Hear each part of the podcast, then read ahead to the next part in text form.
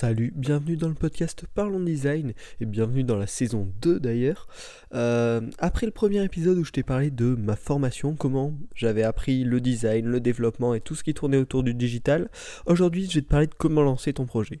Euh, en effet, il y a vraiment une continuité parce que la meilleure façon d'apprendre euh, une fois qu'on a les bases, c'est, enfin en tout cas selon moi, c'est vraiment de faire des projets. Que ce soit des projets perso qui n'aboutiront peut-être à rien ou qui vont peut-être aboutir à quelque chose. Hein. Faut pas ou des projets pour des clients, euh, c'est vraiment à ce moment-là que tu vas apprendre le plus. Et je pense vraiment que c'est la meilleure méthode pour apprendre et pour se former complètement. Bon, et le problème quand tu vas faire tes premiers projets, surtout si c'est des projets personnels, tu risques de manquer de régularité, de motivation, et tu ne vas pas progresser, tu vas pas avancer très vite.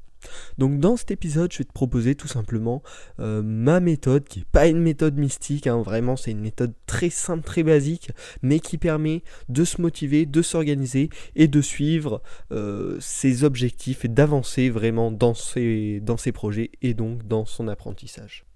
Donc ne perdons pas plus de temps, on commence tout de suite cette méthode que j'ai écrite euh, en 6 euh, étapes. Euh, et tu vois, vraiment, c'est pas compliqué, ça demande juste un petit peu d'organisation au départ et ça permet qu'ensuite ça coule tout seul.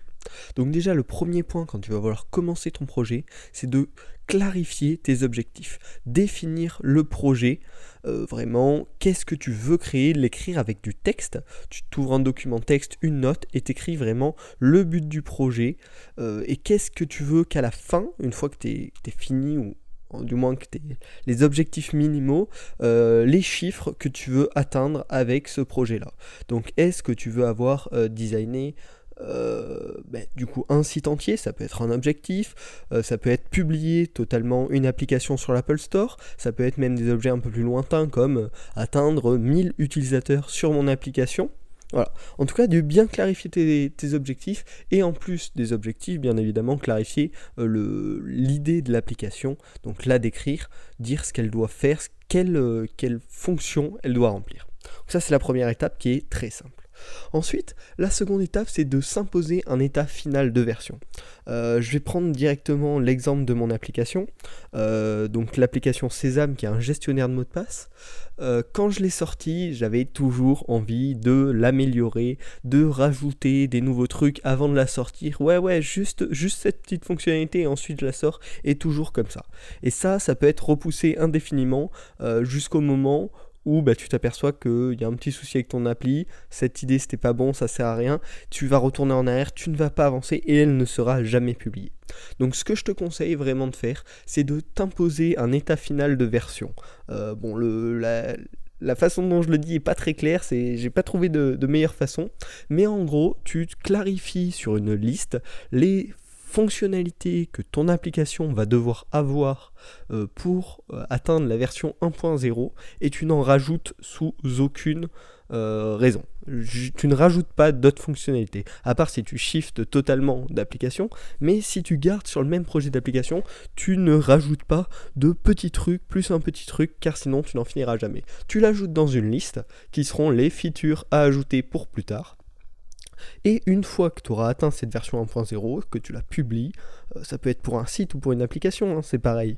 Tu peux regarder cette liste de features pour faire une version 1.1, 1.2 ou une 2.0 si c'est des, gros changements. Enfin bref, c'est voilà, pas, pas là le souci.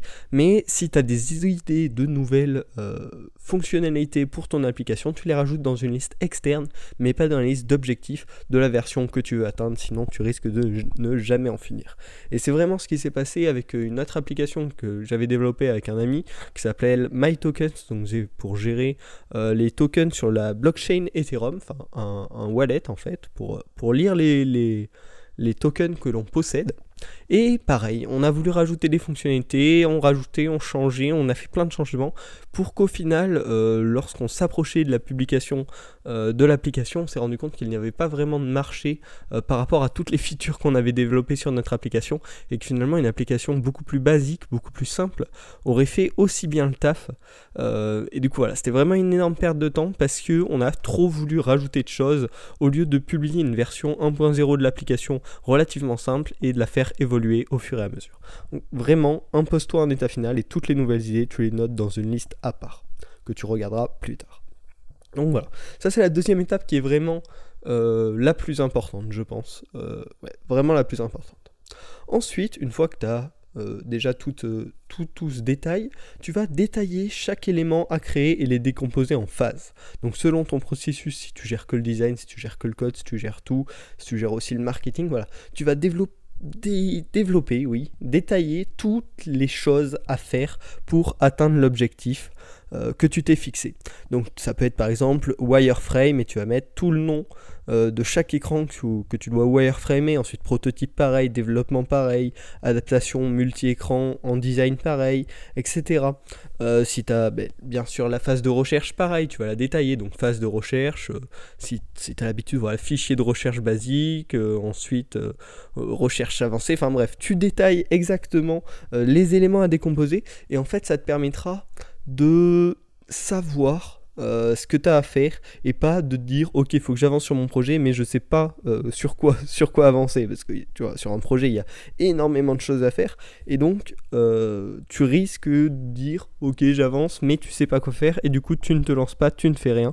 Donc voilà vraiment ce que je te conseille c'est de détailler à fond de manière précise et tu sectionnes bien euh, chaque partie. C'est-à-dire, on ne met pas une énorme liste euh, de trucs à faire, mais sectionne-les par, euh, donc tu vois, comme je t'ai dit, wireframe, prototype, développement, etc.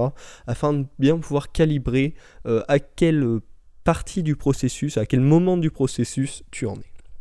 Ensuite, la quatrième étape, qui est clairement la moins compliquée, c'est de cocher l'avancement au fur et à mesure de ton projet. Comme ça, ça te permettra d'avoir un feedback en direct par rapport à, au résultat de ton travail. Voilà, ce que tu as fait depuis plusieurs jours, plusieurs semaines, plusieurs mois, ça permet d'avancer par rapport à ta liste initiale. Bon, ça c'est tout con. Hein. Et ensuite, la cinquième étape, c'est si besoin de créer une section pour les problèmes qui étaient imprévus. C'est-à-dire notamment euh, dans le développement, mais ça peut arriver aussi dans le design, tu vas rencontrer des problèmes que tu ne pensais pas rencontrer, euh, des bugs notamment qui vont apparaître, etc. Donc là, tu, mets une section euh, bugs, soucis à résoudre, que tu mets peut-être en bas de ta liste ou ou séparément du moins. Et à certains moments, quand tu vas avoir un petit peu trop de, trop de choses dans cette liste, tu vas régler tout ça et ensuite tu pourras recontinuer ton processus normal. Euh, ça c'est vraiment une, euh, une astuce que j'ai développée après avoir utilisé cette technique normalement, c'est que vraiment quand il y a des petits soucis qui sont pas gênants, il faut les mettre dans une liste et quand il y en a 4-5, hop, on règle tout et on peut continuer le processus en suivant donc notre liste détaillée. Et la sixième étape, euh, on revient un petit peu avec ce que j'avais dit avant, mais c'est de, de, ne pas rajouter de nouvelles fonctionnalités ou autres avant une, avant une mise à jour sous peine de ne jamais finir le produit. Donc c'est ce que je disais un petit peu au début là, quand on impose un état final de version, c'est vraiment ne pas se dire au dernier moment, allez, je fais ça en plus. Non, sinon vous ne publierez euh, jamais la version ou dans très longtemps. Donc évitez ça. Euh, postez la version comme vous l'avez prévu, puis retravaillez sur une nouvelle. Enfin, euh, il faut une plateforme pour utiliser cette méthode, et pour ça, il y en a plein, ça peut vraiment s'adapter à vous. Euh, la première, euh, que j'utilise en partie, c'est en papier.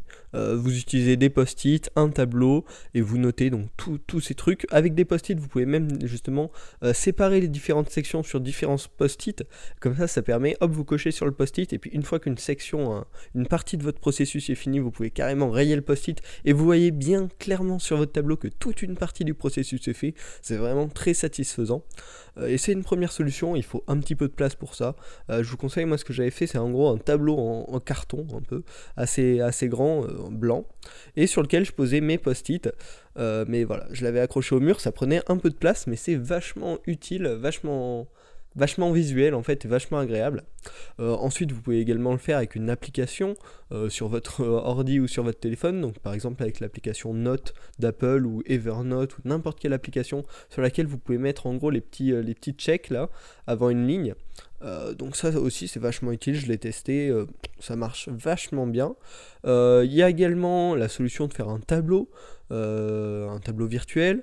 Euh, donc par exemple avec Trello, qui est une application justement pour gérer ses tâches sous forme de tableau, ou si vous avez plus l'habitude, si ça vous arrange plus, sous forme de fichier Excel, donc un tableau euh, classique quoi, où vous cochez au fur et à mesure.